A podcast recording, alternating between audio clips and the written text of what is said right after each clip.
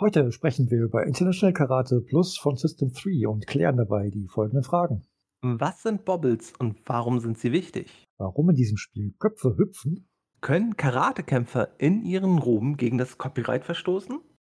Warum diese Entscheidung für die heutige Vielfalt innerhalb eines Genres wichtig ist. Das alles und noch viel mehr gleich nach dem Intro.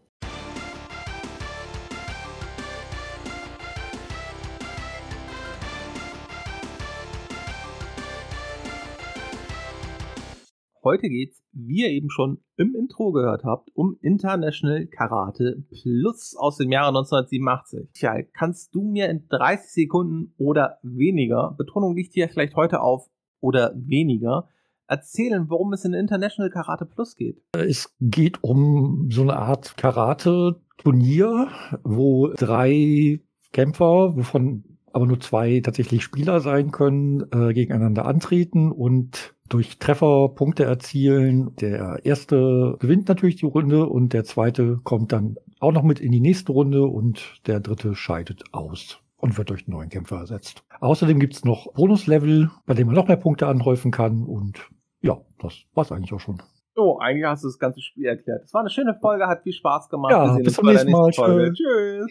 Na, okay, so, so ein bisschen was haben wir, glaube ich, noch zu International Karate Plus zu erzählen, auch wenn du schon ein bisschen was erzählt hast. Ich würde sonst einfach mal anfangen und unser komplettes Konzept wieder durcheinander bringen und sagen, man konnte das Spiel angeblich auch zu dritt spielen. Das äh, kann man bestimmt, aber nicht im Originalmodus und so, wie es von den, von den Entwicklern gedacht war. Richtig. Und die Quellen, die ich dazu gefunden habe, sagen auch ein bisschen was Unterschiedliches. Es gibt angeblich eine Gold-Edition und zumindest auf dem C64, also wenn ich es richtig verstanden habe, auf dem C64 gab es eine gecrackte Version. Die konnte man mit einem speziellen Adapter zu dritt spielen. Also was dieses Drei-Spieler-Ding außerdem, damit ge gehen wir mal ganz kurz in eine ganz andere Richtung. Was dieses Drei-Spieler-Ding, also was ich mich gerade bei deiner Erklärung gefragt habe, also zwei kommen weiter. Der erste als Gewinner der zweite darf so weiter, der dritte fliegt raus. Aber es kommt ja immer ein neuer Dritter hinzu. Wie hat der sich denn dafür bitte qualifiziert? Ja, das, das ist das, was ich mich seit den 90ern frage.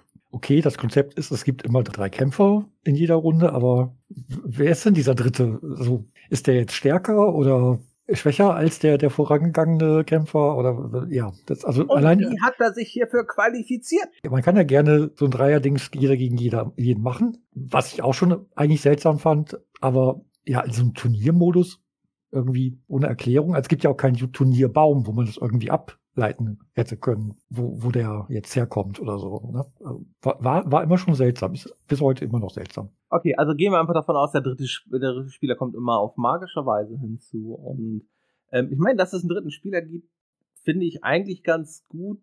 Wenn man das sonst zu zweit spielt, wäre es ja ziemlich langweilig. Also wenn man es wirklich mit zwei Leuten an einem Rechner spielt, und der eine ist gut und der andere ist nicht ganz so gut, dann wäre es ja immer sehr einseitig. Und durch diesen dritten Spieler, der dabei ist, der dann halt standardmäßig durch einen NPC, wenn man nicht eine gecrackte C64-Version hat und einen speziellen Adapter, dann hast du halt immer noch diesen Überraschungsfaktor da drin.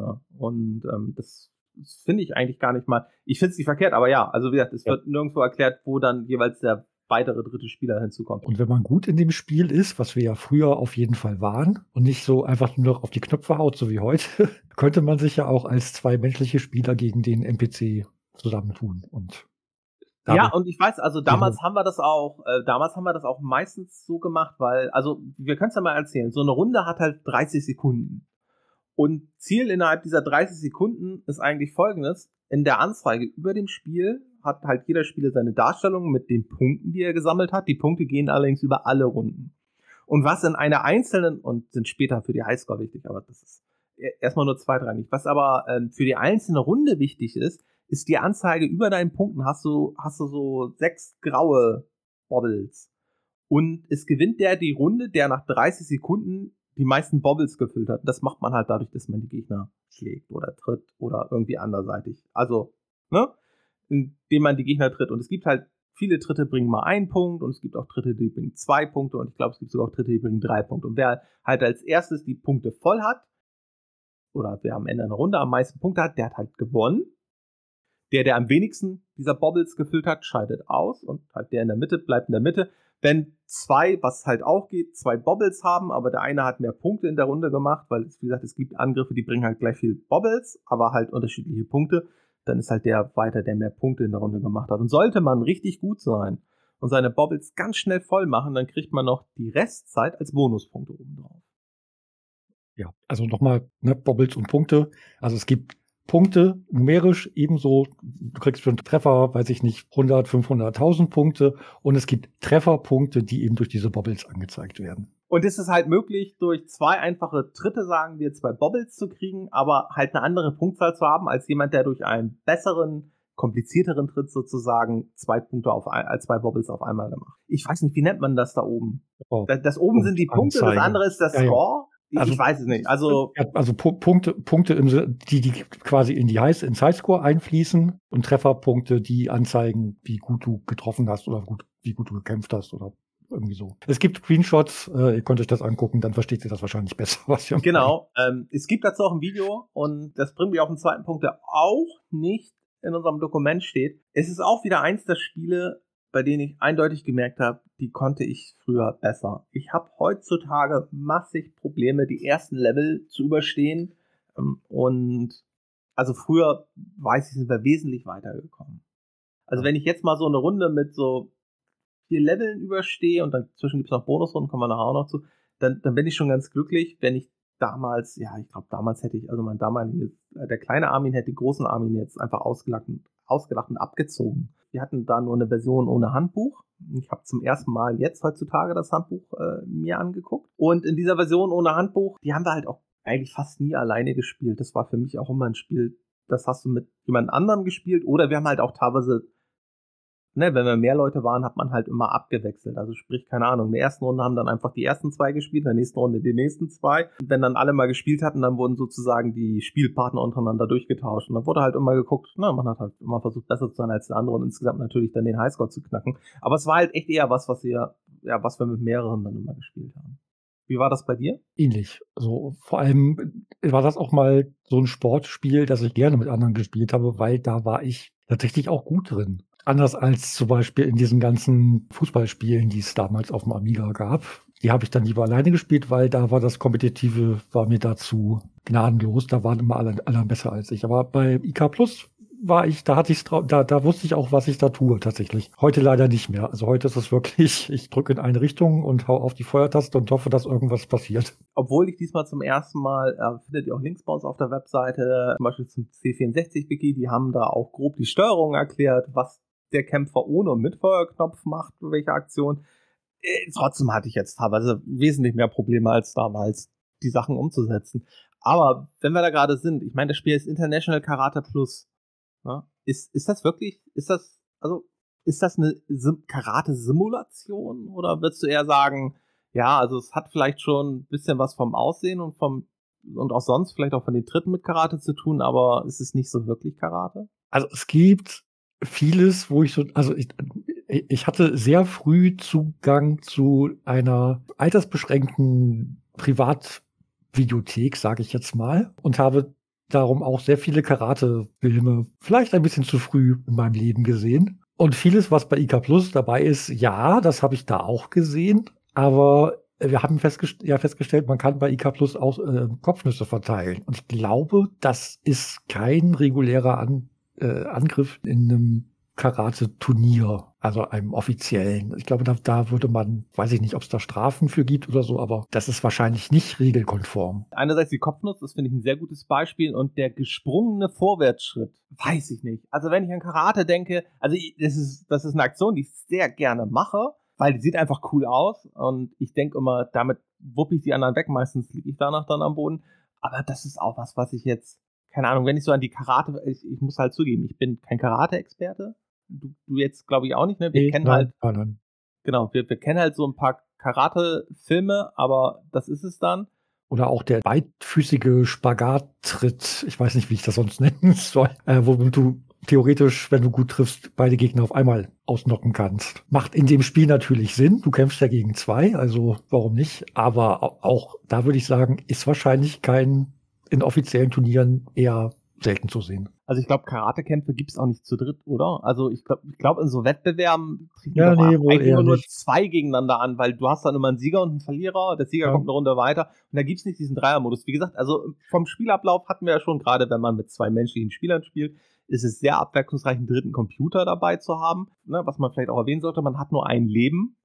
Ist man also einmal am Ende einer Runde auf Platz drei, ist die Person raus. Spielt man zu zweit, kann es halt sein, dass nach der ersten Runde das eine Spieler raus ist und dass der andere dann 15 bis 20 oder 30, 40 Runden irgendwie spielt. Kann ein bisschen langweilig sein beim Zugucken. Das Gute ist, die Runden sind kurz und die Gegner werden mit der Zeit ja auch schwerer. Die lernen ja auch dazu. Ähm, und ähm, wie gesagt, in vielen anderen Sachen hat das Spiel ja auch das Karate übernommen. Also sowas wie, du siehst ja zum Beispiel anhand der Gürtelfarbe, wie stark der Gegner oder du bist. Also vor allem bei, bei einem selbst ist es ganz klar definiert. Es gibt gewisse Punktegrenzen, also man fängt mit einem weißen Gürtel an, hat man dann 8000 oder mehr Punkte, hat man, kriegt man einen gelben Gürtel, ist man bei 16.000 Punkten, kriegt man einen grünen Gürtel und so weiter, dann purpurnen, also einen lilanen, braunen und dann einen schwarzen Gürtel ab 50.000 Punkte. Ich weiß nicht mehr, wie viele Punkte ich damals mal so gemacht habe, kann ich nicht sagen, ob ich einen schwarzen Gürtel gemacht habe, aber so das Beste waren, glaube ich, mal irgendwie so 10.000 bis 15.000, als ich jetzt mal leider ohne Aufnahme gespielt hatte. Ähm, das heißt, ich war so zwischen gelben und grünen Gürtel. Damals war ich sicherlich weiter. Ich, also ich kann mich noch sehr, sehr genau erinnern, ich habe es einmal geschafft, den braunen Gürtel zu erspielen. Und zum Glück gab es da Zeugen, weil das hat mir sonst keiner geglaubt in, in der Schule. in meiner Erinnerung habe ich habe ich es immer bis meistens bis zum roten geschafft. Gab es einen roten? Ich glaube, ich hatte mal den roten. Das war so mein mein mein Standard. Bis dahin habe ich es eigentlich mal gut geschafft. In der Liste aus dem Internet sehe ich gerade keinen roten. Da sehe ich halt weiß, gelb, grün, lila, braun, schwarz. Dann, Aber ich möchte nicht ausschließen. Dann war es vielleicht, dann war es vielleicht lila. Dann diesen, diesen, diesen Gürtel vor dem Braun, das, das da habe ich es oft hingeschafft und einmal den Braun. Das das war so mein Highlight. Also ich weiß, das ist auf jeden Fall auch ein Spiel, was man, wo man damals, also wo es extrem wichtig ist, dass du weißt, was die Reichweite deiner Attacke ist. Ja. Weil, weil, weil gerade hatten wir ja vorhin schon erwähnt, der gesprungene Vorwärtstritt, der finde ich einfach sehr cool aussieht, auch wenn er vielleicht nicht unbedingt Karate-typisch, also nicht wirklich Karate-mäßig ist. Aber aus den, eine, aus den Filmen heraus würde ich sagen, auf jeden Fall Standardangriff. Ich, ich traue dir immer eine viel höhere Reichweite zu und wenn ich den jetzt benutze, dann lande ich meistens kurz vorm Gegner, der mich dann einfach mit so einem normalen Tritt einfach wegboxt und ja, ja. dann liege ich erstmal am Aber das, das, das Problem habe ich aber auch bei, bei Moment, also ich habe es jetzt, weiß ich nicht, zehnmal wieder kurz angespielt und das habe ich eigentlich bei, bei jedem Tritt das Problem. So, dann, dann habe ich endlich raus, wie der, wie der Tritt funktioniert und denke mir, ja, dann mache ich den jetzt. Und es ist dann immer dieser eine Mikropixel zu wenig, und der verpufft dann irgendwie in der Luft vor der Hitbox. Ich glaube, deswegen war man damals besser, weil wir haben damals sehr schnell, glaube ich, gewusst, was wir für, für Reichweiten hatten ja. mit den Angriffen. Und wenn du das halt hast und ähm, ja, dann, dann kommst du damit auch ganz gut klar, weil, wie gesagt, also auch die Gegner, sie fangen halt relativ einfach an. Und wie gesagt, das Schöne ist ja, du musst nicht Bester sein in der Runde. Es reicht der Zweitbeste zu Richtig. sein. So ein paar generelle Tipps von damals weiß ich auch noch, in der Regel schau halt, dass du nicht zwischen beiden Gegnern stehst, weil das ist meistens schlecht. Gut, es gibt diesen Roundhouse-Kick, damit kannst du beide treffen und wenn du das schaffst, ich glaube, es sind 1000 Punkte oder so, das ist dann auch schon mal ganz gut. Aber ne, wenn du dich nach zwei Seiten verteidigen musst, ist halt generell eher so das, was man äh, versuchen sollte ähm, zu, zu vermeiden. Und man sollte vor allem auch nicht, und da, dazu tendiere ich heute, man sollte nicht anfangen, wild auf dem Joystick rumzudrücken und in alle Richtungen zu drücken. Das ist in der Regel keine gute Taktik ist bei mir jetzt aber meistens dann der Fall, wenn ich äh, es zu Beginn einer Runde verkacke, beide Gegner Punkte haben und ich sehe, die Zeit wird knapp. Ab da an kommt bei Armin der Panikmodus auf und dann wird einfach nur noch rumgerüttelt. Und das Problem ist ja gar nicht, dass du die Gegner nicht triffst, sondern wenn du getroffen wirst, du liegst ja wirklich mehrere Sekunden am Boden und kannst nichts machen. Das ist ja echt, also gefühlt sind das ja immer Stunden, die du da auf dem Boden liegst. Ja. Und ich meine, selbst wenn du nicht am Boden liegst, ne, wenn du es zu Beginn verkackt hast und du denkst, scheiße, du musst jetzt noch schnell Gegner umklatschen, um noch Punkte zu machen, also treffen, um Punkte zu machen, und der eine Gegner tritt den anderen um. Und das ist jetzt irgendwie nur noch fünf Sekunden. Der steht wahrscheinlich nicht mehr auf. Das heißt, du hast nur noch einen Gegner, den du umtreten kannst und musst hoffen, dass du genug Punkte ja. machst. Ich habe das auch, auch schon ein, zwei Mal jetzt wieder, da haben die sich gegenseitig ausgenockt. Und dann stand ich da und dachte, ja, Ich brauche jetzt aber noch 500 Punkte, kann man jetzt einer wieder bitte aufstehen? Sollte man sonst dann doch später irgendwann mal weiterkommen, wird es halt, also ne, je weiter man kommt, desto stärker werden generell die Gegner. Ähm, prinzipiell ist es aber so, die Gegner können auch nur das, was man selbst kann. Also, ne, es ist dann nicht so, dass dann einer, dass dann später der Gegner irgendwelche Tritte kann, die ich nicht kann. Sondern der führt sie dann eigentlich nur in der Regel besser aus. Alles, was der Computer macht, kann ich auch machen. Alle Kämpfer haben die gleichen Fähigkeiten. Ja, man muss nur wissen, wie man sie einsetzt und in welche Richtung man drücken muss. Ähm, und was mir halt aufgefallen ist, dass die Gegner sich immer sehr unterschiedlich verhalten. Und ich glaube, das ist da wirklich drin programmiert. Und auch wenn ich in Quellen aus dem Internet trauen kann, ist es so, dass besonders die Aggressivität der Gegner, dass die immer sehr zufällig ist. Also, dass es sein kann, dass der eine dich die ganze Zeit attackiert und dass der andere mehr oder weniger nur rumsteht und und guckt, ob sich was ergibt, wo er mal vielleicht einen Tritt oder einen Schlag raushaut. Und das, also das, das finde ich, merkt man auch teilweise ganz stark in den Runden, dass die sich doch teilweise sehr unterschiedlich verhalten. Was dann ein Vorteil sein kann, ist, mal angenommen, man ist aktuell in der Mitte, man hat einen aggressiven und eher so einen passiven Gegner und der aggressive ist schon recht weit vorne, also vier oder fünf Bobbles, also Rundenpunkte Rundenpunkt ist vielleicht. Nicht. Aber ja, sagen wir Bobbles. Dann ist es eigentlich eine ganz gute Idee, vielleicht diesen Gegner nochmal anzugreifen, weil wenn man gerade in der Mitte ist, wenn man den Gegner trifft, kriegt man ja selbst Bobbles dazu. Das heißt, man erhöht die Wahrscheinlichkeit, dass man zumindest in der Mitte bleibt oder überholt ihn noch. Wenn man ihn nicht trifft und der Gegner eintrifft, beendet er vielleicht die Runde. Wenn ich aber gerade in der Mitte bin, bin ich automatisch in der nächsten Runde. Ja. Das ist ja manchmal einfach dann der Brain Move, weil man könnte ja auch auf den passiven Gegner gehen, wenn du den aber nicht triffst und du hast selbst nur ein oder zwei Punkte und der haut dich richtig gut um dann hat er dich vielleicht überholt und dann bist du raus. Machst dir, glaube ich, viel zu viel Gedanken wert. Also, also ja, vielleicht ist das auch heutzutage, vielleicht ist das heutzutage auch mein Problem, dass ich, also ich glaube nicht, dass ich das Spiel damals taktisch gespielt habe. Ich glaube, also ich glaube, ich hatte damals halt schon die Moves irgendwie drauf. Ich wusste, was ich drücken muss, um welche Aktion auszuführen, aber ich habe es natürlich nicht taktisch gespielt. Aber heutzutage versuche ich ja eher das Game ich weiß nicht, das ist, ich glaube, das liegt aber, also das mache ich halt heutzutage. Ich versuche das Game eher sozusagen zu analysieren äh, zu gucken, ob ich es irgendwie cheesen kann. Ja, also noch die Frage, macht sich das zu einem besseren oder einem schlechteren Spieler? Wenn ich mich nicht komplett falsch, äh, falsch erinnere, bin ich ein schlechterer Spieler. Also ich verstehe sicherlich besser, was passiert, aber meine Umsetzung ist viel schlechter als damals. Ja. Also. Du wärst heute ein besserer Kommentator und damals warst du der bessere Spieler. Ja, oder ich könnte heutzutage vielleicht besser jemand anleiten, wie er das Spiel spielen kann, anstatt dass ich selbst spiele. Ja. Und ich kann, und es ist nicht das, also es ist halt nicht das Einzige, ne? Also bei, bei sowas wie äh, unserer letzten Folge Colonization fällt es halt nicht so auf, weil Rundenstrategiespiel, da ist das vielleicht sogar besser, dass man so ein bisschen mehr überlegt, was man macht und nicht einfach handelt. Bei dem Spiel ist es vielleicht gar nicht so gut, zu viel zu überlegen. Gut, also wir haben, denke ich mal, jetzt so grob die Spielmechanik ganz gut erklärt. Also wir haben 30 Sekunden. Ziel ist es, seine Bobbles voll zu machen, beziehungsweise zumindest da mittig zu liegen, damit man weiterkommt. Am Ende der 30 Sekunden oder wenn einer alle sechs Bobbles voll gemacht hat, ist die Runde vorbei. Dann kommt so ein Ansager, so ein alter, ein alter Mann, sieht asiatisch aus oder asiatisch-amerikanisch, was auch immer man sagt. Ja. Und ähm, der sagt dann halt, erster ist weiter, ist in der Mitte, ist weiter, ist ausgeschieden. Hier kommt für mich was zum Tragen, was vermutlich auch mit dem Vorgänger zu tun hat. Das Spiel, also der erste Teil ist 1985 erschienen 1984 ist Karate Kid in die Kinos gekommen in den USA. Hatte also auf mich wahrscheinlich noch keinen Einfluss. 1984 war ich, als es rauskam, vermutlich noch drei. International Karate Plus, wie gesagt, werden diese Version ohne Handbuch. Eher so 89, 90 rum, denke ich mal, haben wir das bekommen. Und bin mir recht sicher, dass ich damals schon irgendwie einen Karate-Film gesehen hatte. Wahrscheinlich Karate Kid. Und ich finde halt, dieser alte Mann, der da kommt, also der sieht schon so ein bisschen aus wie ich mir halt so einen Karatelehrer irgendwie damals klischeehaft vorgestellt habe. Ja, das, das ist wahrscheinlich auch der Grund, dass der so aussieht, wie er aussieht, weil sich ganz viele Leute klischeehaft jemanden, der da als Richter oder, oder Trainer oder was weiß ich unterwegs ist, so vorstellen. Also er sieht nicht aus wie Mr. Miyagi aus dem Film, aber ist eben so, so ein kleines, runzliges Männlein, wo man so denkt, ah, der große Lehrmeister, natürlich. Ja. Ja, Alternativ könnte man auch ein Turtle sein, hätte ich das Gefühl, habe ich immer das Gefühl gehabt. Na, sieht jetzt auch nicht so aus, also sieht nicht aus wie eine Ratte, nein, aber, ja. aber so, so generell, also sieht halt aus wie jemand Altes, Weises, der anderen irgendwie was beibringt. Ja. Und ähm, sie hat sehr gut umgesetzt. Das Spiel generell kann man ja sagen, ähm, also ich habe es überwiegend auf Amiga gespielt, eigentlich ist es ein C64-Spiel gewesen.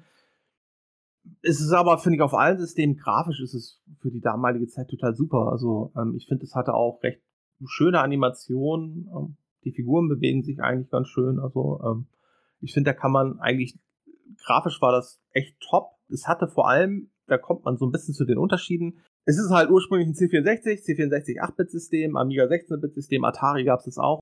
Grundsätzlich sahen sich die Spiele ähnlich. Also man erkennt in allen Spielen das gleiche. Bei North and South hatten wir das ja so ein bisschen, ne, dass da die Soldaten dann, ne, die waren dann irgendwie alle schwarz auf der Karte auf dem C64. Aber da muss ich sagen, also für, also gerade auch, ich habe da jetzt nur mal so ein paar kurze Videos von der C64-Version gesehen. Also für ein C64-Spiel sehen die Bombe aus. Also wirklich.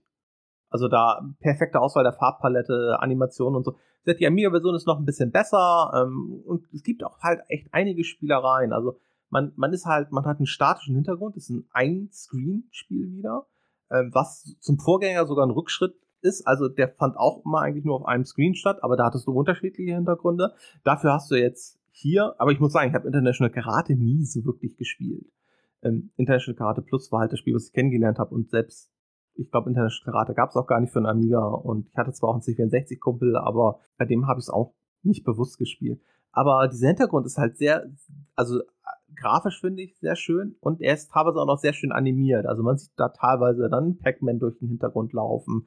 Ähm, da hat man so eine, was ist das? So ein. Das ist ein, ein, ein sogenanntes Tori, das ist irgendwas aus der japanischen, ich weiß nicht, Religionswelt. Ich kann, die stehen so in der Landschaft an hübschen Orten. Äh, wenn ihr wisst, was ein Tori ist, wie gesagt, sonst Bilder und so findet ihr auch wieder auf unserer Webseite.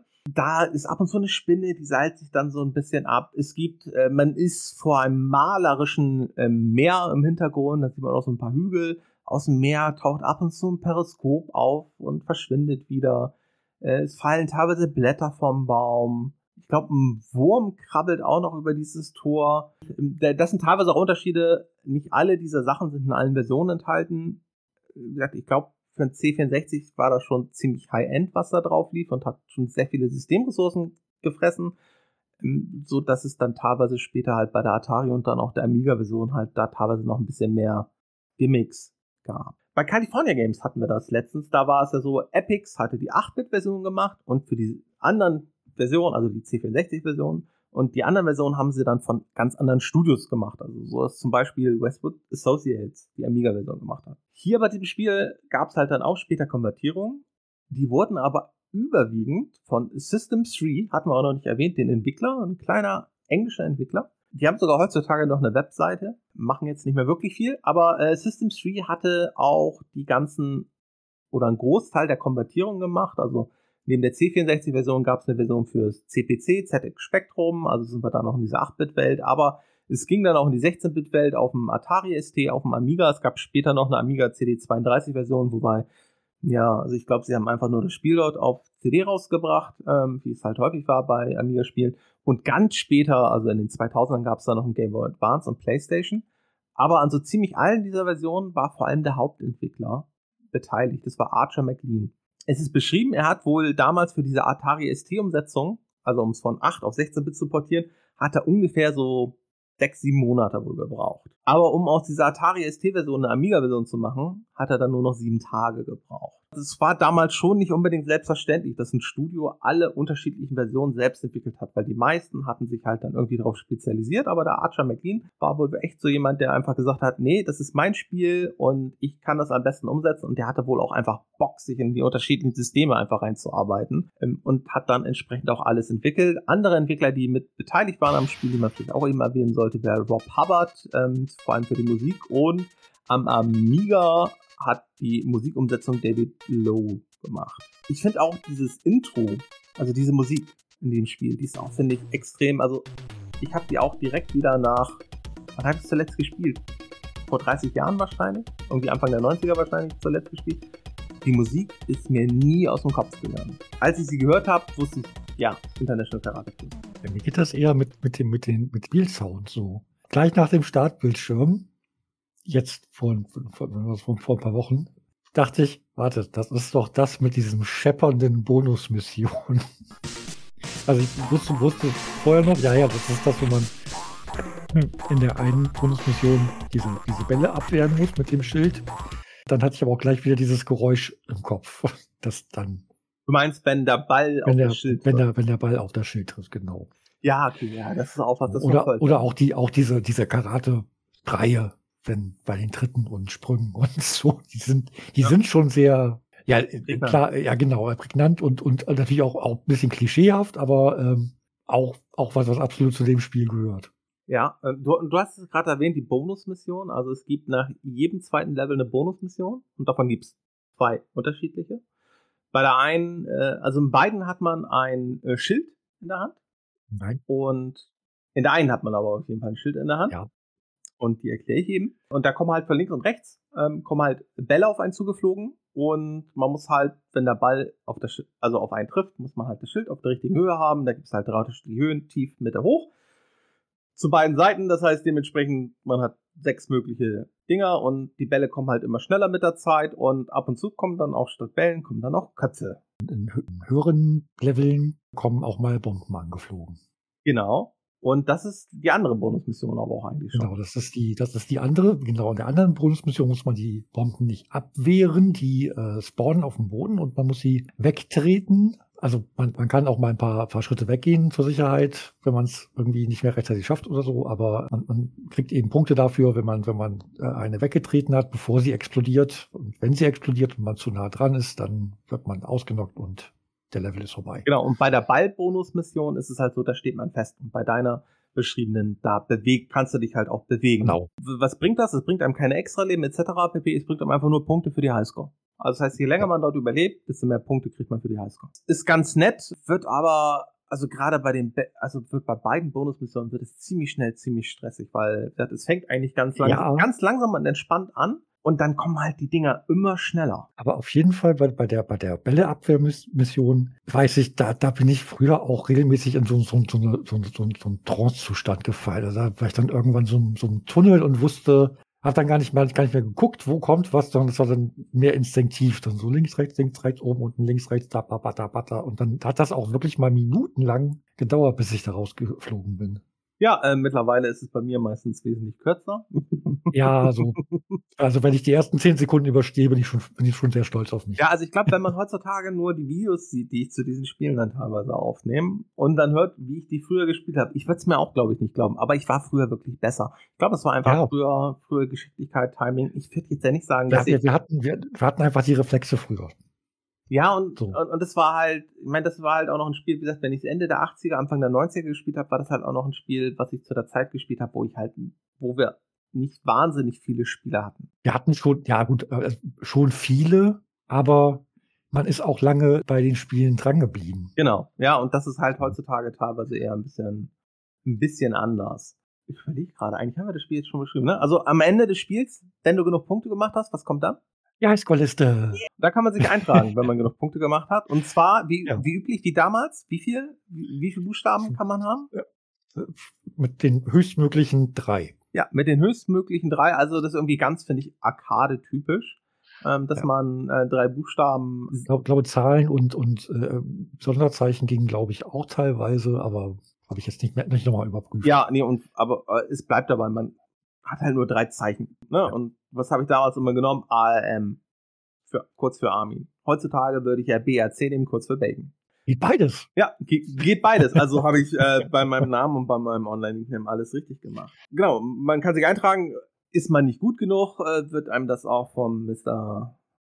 Äh, alten weisen Lehrer wird einem auch gesagt, dass man nicht gut genug war und dass man Ja. wohl noch üben muss. Äh, was man Also das natürlich sagt, das sagt ja, das sagt, das sagt ja einfach auch, sobald man rausgeflogen ist. So, also manchmal sagt er auch halbwegs nette Sachen, so du hast dich wenigstens bemüht, wenn man nicht ganz kacke war und die anderen einfach nur besser. Und wenn man wirklich ab, abgelust hat, dann sagt er auch, ja, da geh noch mal üben und äh, du Loser.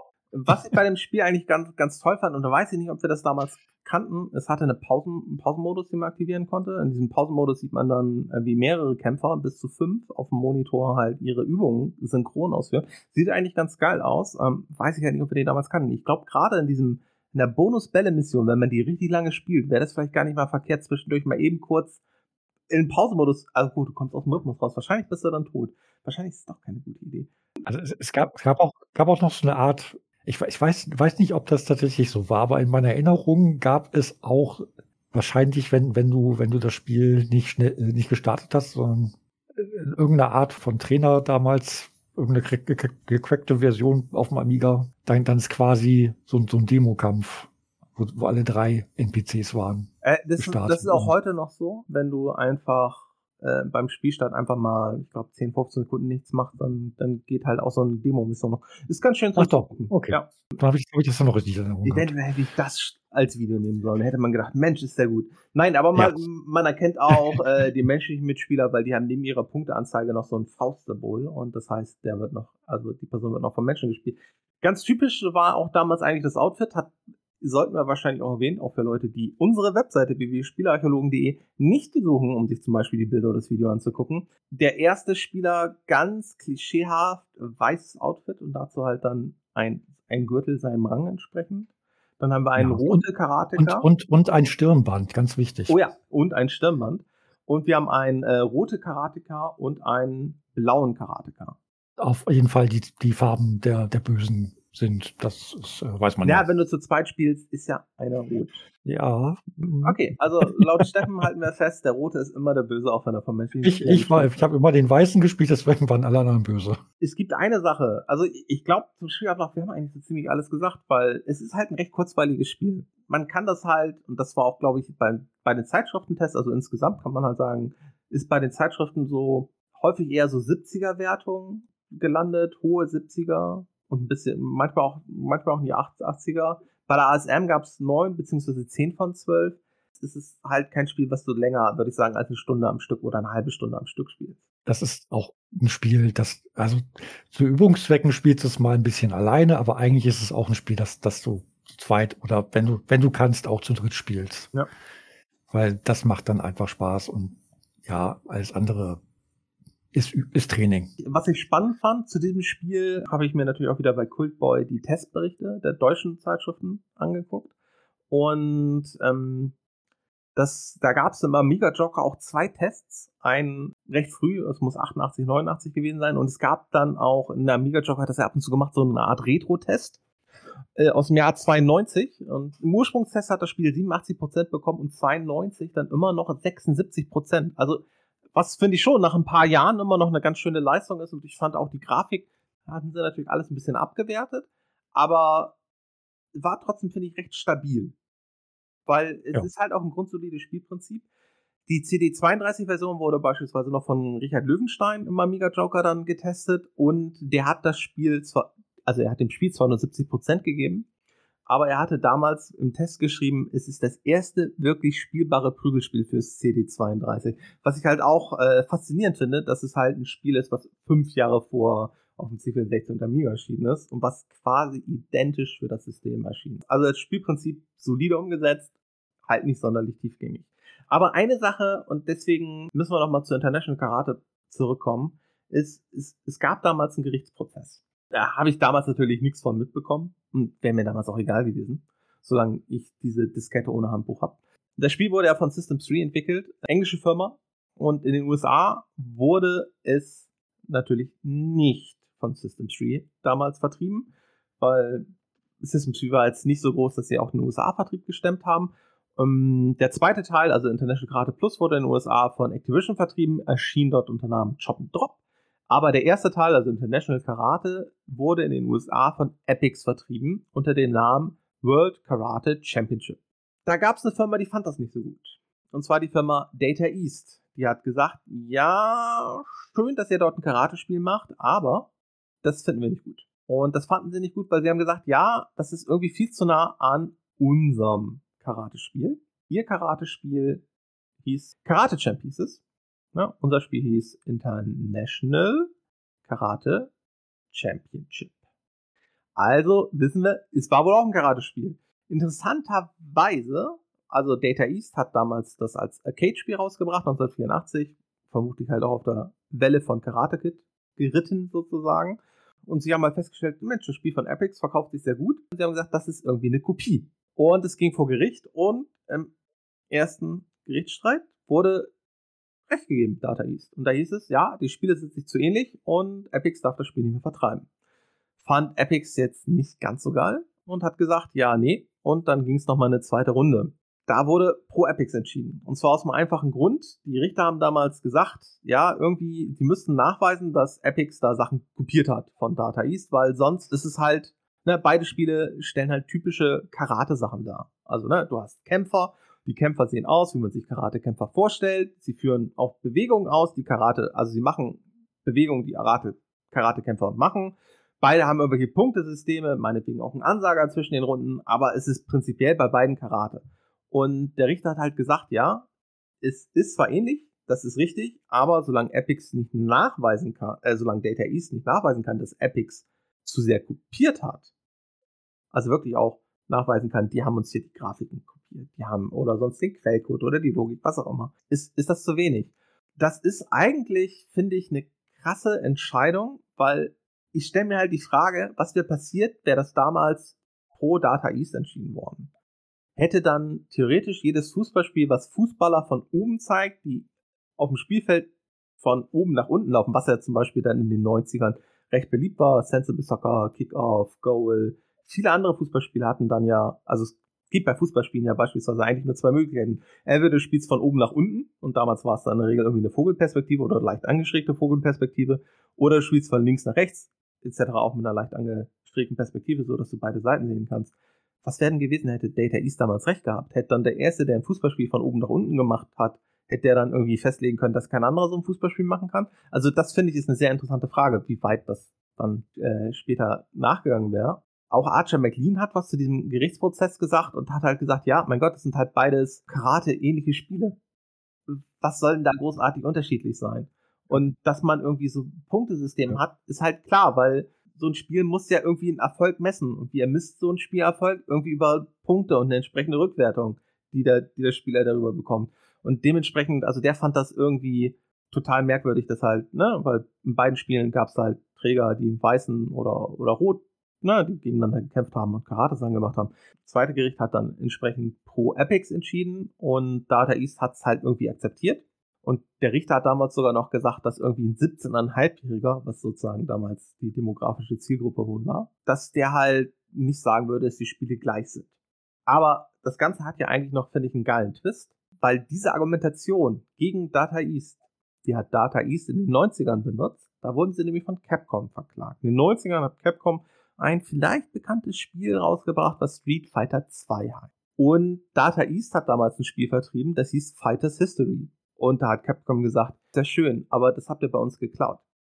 Und da hat Data East sozusagen die Argumentation aus dem vorigen Gerichtsprozess genommen und gesagt, ja, ihr müsstet uns das ja eigentlich nachweisen, was wir da, dass wir euch da irgendwelche Codes geklaut haben, dass die wirklich ganz identisch sind und dass man dort keine Unterschiede erkennt. Ja, konnten sie nicht und hatte sich erledigt. Ihre Niederlage haben sie in den 90ern sozusagen benutzt, um Gerichtsprozess zu gewinnen. Und zum Glück wurde das so entschieden, weil sonst hätten wir jetzt irgendwelche komischen Monopolstellungen von Spieleentwicklern haben wir ja teilweise schon mit EA Sports. Ja, aber es hält dich ja keiner ab, heutzutage zu sagen, du entwickelst das Beste, also, also es gibt viele Gründe, warum du es heutzutage nicht schaffen würdest, aber es würde dich ja keiner davon abhalten und sagen, ja, das darfst du nicht, weil, keine Ahnung, ein Fußballspieler, der sich von äh, links nach rechts bewegt und äh, schießen kann, äh, passen kann, eine Flanke schlagen kann und Fouls begehen kann, vielleicht noch Einwürfe und Ecken ja. und Freistöße und Elfmeter und Torhüter. Also, ne, also die, also die Mechaniken eines Karatekampfes kannst du halt sozusagen, oder einer Sportart generell, kannst du halt nicht für ein Computerspiel sagen, hey, wir sind die Ersten, die es gemacht haben, andere dürfen es nicht mehr machen. Würde man heutzutage ein erfolgreiches Fußballspiel machen, es ist halt Fußball, ne? Die Regeln sind durch Spiel vorgegeben. Dass solange du nicht sozusagen irgendwelche Assets von EA andauernd kopierst, kann EA da nichts machen. Die kann keiner verbieten, ein Spiel in derselben Sportart zu machen. Es setzt sich dann eben im besten Fall das, das bessere, das besser programmierte oder das, das mehr Spaß macht, wird sich durchsetzen. Aber es kann keiner sagen, ja, Moment mal, du benutzt hier ja quasi dieselben, dasselbe Spielprinzip. Von daher darfst du das nicht. Und äh, zum Glück haben die Gerichte damals so entschieden. Sonst hätten wir jetzt eine, eine sehr, ja, wahrscheinlich sehr, sehr überschaubare Spielelandschaft. Und wahrscheinlich wären die Spiele auch nicht so gut weil sie sich ja nicht hätten gegen andere durchsetzen müssen. Das Kopieren und Verbessern oder Adaptieren von Spielmechaniken haben wir ja erlebt, dass, dass es häufig auch wirklich zu noch einem größeren Durchbruch führen kann. Also ja, du kannst halt nicht die Mechanik zum Beispiel eines Kampfspiels Achso, und äh, in diesem Capcom Data East hat Data East ja noch gesagt, ja, also wenn ihr sagt, dass ein Kampfspiel, also dass unser Kampfspiel eurem Kampfspiel zu ähnlich ist, wir haben ja damals 84 dieses Kampfspiel rausgebracht, dann habt ihr ja von dem kopiert. Also, ne? Äh, also es, es, gibt halt nicht diesen, ja, wir waren aber die Ersten, die das Spiel rausgebracht haben. Und ähm, wie gesagt, das, das Kopieren von, von Spielmechaniken ging ja später noch viel weiter. Also wenn wir ins Echtzeitstrategie-Genre gucken, sagt man ja aus heutiger Sicht, moderne Echtzeitstrategiespiel wurde von Westwood mit Dune 2 erfunden. Natürlich gab es vorher auch schon Echtzeitstrategiespiele, aber irgendwie so diese Grundmechaniken und wie das so aufgesetzt wurde, ne, dann haben sie dann hat Westwood später mit Command Conquer ja wesentlich noch verfeinert. Und dann gab es ja diese kleine Firma namens Blizzard, die ja heutzutage keiner mehr kennt, die dann irgendwie mit Warcraft dann ja auch einen ziemlichen Durchbruch hatten und mit StarCraft noch viel mehr. Hätte es ja sonst theoretisch nicht gegeben. Hätte man gesagt, ja, irgendwie so die Mechaniken hat Westwood erfunden und darauf haben sie Copyright und keiner darf sowas machen. Und wenn ihr jetzt ein Echtzeitstrategiespiel macht, müsst ihr es irgendwie komplett anders machen. Das wäre ja auch wieder so ein Beispiel, wo dieses Kopieren oder das Verbieten des Kopierens sonst ja dazu geführt hätte, dass ein Genre sich irgendwie überhaupt nicht, also, ne, dass es nur durch einen Hersteller besetzt worden wäre. Natürlich wären uns dann vielleicht auch ein paar echt schlechte Kopien äh, erspart geblieben, aber äh, dafür hat man ja damals Zeitschriften gelesen, um auch zu gucken, ob sich die Kopien lohnen oder nicht. Und auch mit einem Spiel wie KKND und Z hatte ich damals viel Spaß. Also um nochmal im Echtzeit-Genre zu bleiben. Bei den Kampfspielen, ich hatte auch mit Street Fighter später viel Spaß und auch mit, auch mit Tekken. Aber es sind auch, ja. also es sind auch Spiele, da, also bei Street Fighter und Tekken würde ich halt bei beiden sagen, die konnte ich auch damals schon nicht wirklich gut. Ich glaube, wenn ich sie heutzutage spiele, ja, wird ganz schlecht. Street Fighter 2 auf dem Amiga gegen, gegen menschliche Gegner war ich ganz gut. Gegen den Computer ging so und also ich, ich behaupte ja immer noch, im Laufe der Jahre gehen die Reflexe verloren. Dann wird man einfach schlechter in solcher, solchen, solchen Spielen. Ist, auch bei Shootern merke ich das. Also ich war früher viel besser, und heute, heute bin ich einfach nur der, der Typ, der, der rumläuft und von irgendwem erschossen wird. Also. Ja, ich glaube, bei Schultern hat es bei mir gar nicht so viel geändert. Ich war damals auch nicht wirklich gut. Vielleicht, vielleicht nicht gut, aber besser als heute. Das, das kann sein. Das war bei mir wahrscheinlich ähnlich, dass ich auch nicht viel besser war. Ich hatte es vorhin schon erwähnt und ich glaube, wir kommen auch bald zum Ende. Es gab dann halt in den 2000ern nochmal für den Game Boy Advance und PlayStation International Karate Plus und auch für die Virtual Konsole. Da war auch jeweils Archer McLean war dran beteiligt an der Entwicklung. Der Herr ist leider 2022 äh, verstorben, hat sonst aber noch ein Spiel rausgebracht, was ich zumindest eben erwähnen will. Und das ist nicht Drop Zone, sondern Archer McLean hat einige Snookerspiele rausgebracht oder Poolspiele. Unter anderem Jimmy Whites Whirlwind Snooker, Archer McLean's Pool, also sehr geil Poolspiel in seinem Namen, war dort dann halt in den 90ern auch nochmal so ein bisschen präsent. Das war sozusagen sein anderes erfolgreiches Spiel und in den 2000ern hat er davon teilweise noch mit an Neuauflagen gearbeitet. Der äh, Rob Hubbard, der ähm, ist nach seiner Zeit bei System 3 vor allem zu Electronic Arts gegangen. Ist halt Musiker, war halt an einer ganz großen Palette an Spielen musikalisch beteiligt, weil da konnte man ja natürlich wahrscheinlich wesentlich mehr umsetzen. Und war auch noch bis, äh, ja, bis Mitte der 90er dann bei EA, hat zum Beispiel für NHL 94 und 95 war mit an der Musik und auch für John Madden 93 war mit dran beteiligt. Äh, für Road Rash war auch mit beteiligt. Also bei EA hat er alles Mögliche dann auch noch mitgemacht und David Lowe hat auch eine breite Palette an Spielen bis so späte, ja, Mitte 90er hat er auch an so, so Spielen wie Frontier, First Encounters, also Elite 2 war auch mit beteiligt, Street Fighter 2, was natürlich dann recht passend war, wenn er schon bei diesem Spiel beteiligt war. Formula One Grand Prix ähm, war er auch beteiligt. Gibt es deiner Meinung nach noch irgendwas, was wir bei International Karate vergessen haben? Ich glaube, wir haben jetzt das, das Spiel einmal komplett durch. Und ungefähr in dieser Zeit, in der wir diesen Podcast aufgenommen haben, kann ich es mittlerweile schaffen, 15 Runden des Spiels zu spielen. Was kein gutes Zeichen ist. Dann bleibt mir eigentlich nichts anderes zu sagen, als äh, wir sehen uns hier oder ihr hört uns hier beim nächsten Spiel und ich sage bis dahin. Ja, bis zum nächsten Mal.